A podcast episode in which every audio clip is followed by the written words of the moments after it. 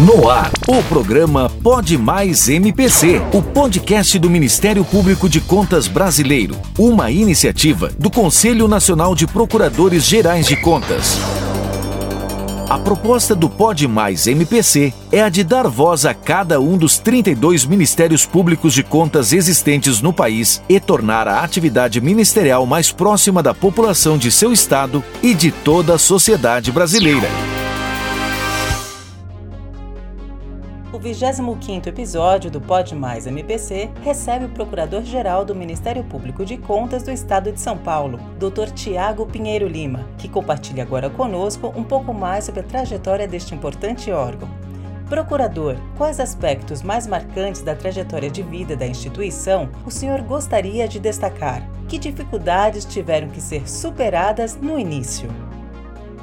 É importante enaltecer de início o trabalho realizado pelo CNPGC e toda a sua equipe para, de uma maneira simples e de fácil acesso, com esse recurso da tecnologia e da modernidade que são esses podcasts, levar informação à sociedade, dar conhecimento das ações que são realizadas pelo Ministério Público de Contas brasileiro, além de conhecer a história de cada um deles. No caso específico de São Paulo, é preciso destacar a dificuldade que foi no início da implantação. Veja que o MPC São Paulo ele foi criado dentro de uma instituição que já funcionava há 90 anos. Portanto, foi natural as dificuldades de compreensão de lado a lado do papel, da atuação, dos limites dos membros dessa instituição. Tudo isso foi motivo de desgaste no início, mas que, ao, com o passar do tempo, com a maturidade natural que cada membro do MPC, o mesmo membro do Tribunal de Contas do Estado de São Paulo, foi adquirindo com o passar do tempo e percebendo ali os, as nuances, as dificuldades, como seria a atuação desse órgão ministerial, desse órgão do Ministério Público Brasileiro que atua junto ao Tribunal de Contas, como isso poderia fortalecer o exercício do controle externo e aprimorar as atividades que já eram bem feitas por um tribunal que já existia no estado de São Paulo há 90 anos. Então, ao longo do tempo, essas diferenças foram sendo reduzidas e entramos em um compasso de absoluta independência e harmonia no exercício da função de defesa institucional daquilo que mais interessa, que são os recursos da sociedade. Portanto, o Ministério Público de Contas e o Tribunal de Contas do Estado de São Paulo hoje atuam de forma madura em prol da defesa dos recursos públicos. Doutor, como se dá a composição do MPC-SP e qual o número de jurisdicionados do órgão? Além disso, como tem sido o relacionamento com os gestores públicos?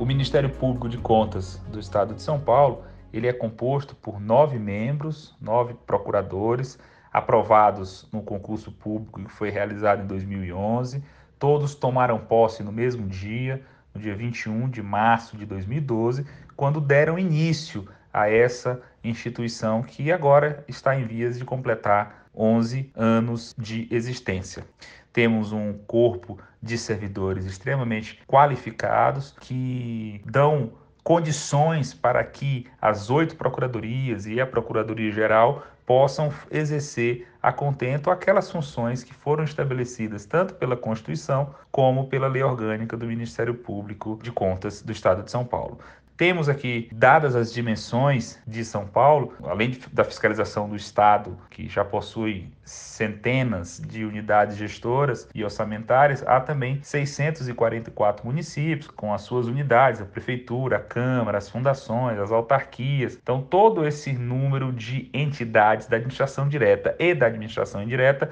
somam algo em torno de 2 mil órgãos jurisdicionados que prestam contas, que devem informações ao Tribunal de Contas e tudo isso passa a ser também fiscalizado pelo órgão que a, a Constituição deu essa atribuição de ser o fiscal da ordem jurídica ou fiscal da lei, que no caso aqui de São Paulo, dentro desse sistema do controle externo para fiscalização de contas públicas, é o Ministério Público de Contas de São Paulo. O relacionamento com os gestores públicos ele se dá em alto nível. Nós aproveitamos os ciclos de debates que são realizados anualmente há 27 anos pelo Tribunal de Contas para ter um conhecimento em loco junto às prefeituras, às câmaras e num diálogo franco, respeitoso, harmonioso, para tentar entender as dificuldades locais de cada gestor. Eu penso que é um papel também do sistema de controle externo buscar ser o mais pedagógico possível para que o erro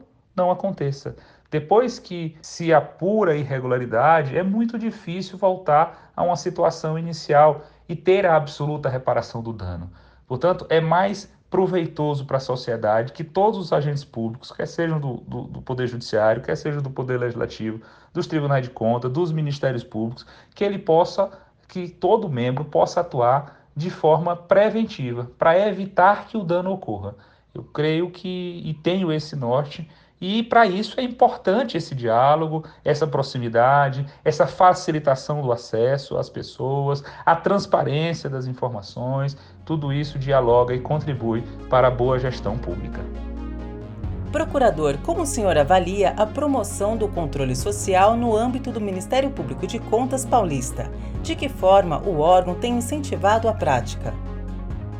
Avalio de forma muito positiva nós temos um canal para recebimento de denúncia do site, em que semanalmente recebemos dezenas e dezenas de informações a respeito de eventuais malversações de recursos públicos, indicações de nepotismo, malfeitorias em contratos e obras, e tudo isso é levado com muito cuidado ao núcleo interno para avaliação prévia de todas essas denúncias que são trazidas pelo nosso canal. Além disso, recebemos denúncias por, por e-mail, por telefone, por mecanismos de atuais como de WhatsApp, pelas redes sociais, tudo isso são meios, são mecanismos que nós colocamos à disposição da sociedade. Temos a cada dia aumentado o fluxo de informações e dado transparência a todas as ações do órgão, e naturalmente, como as atuações vão crescendo, o órgão passa a ser mais conhecido e a sociedade utiliza esses canais para trazer informação ao controle externo exercido pelo Ministério Público de Contas.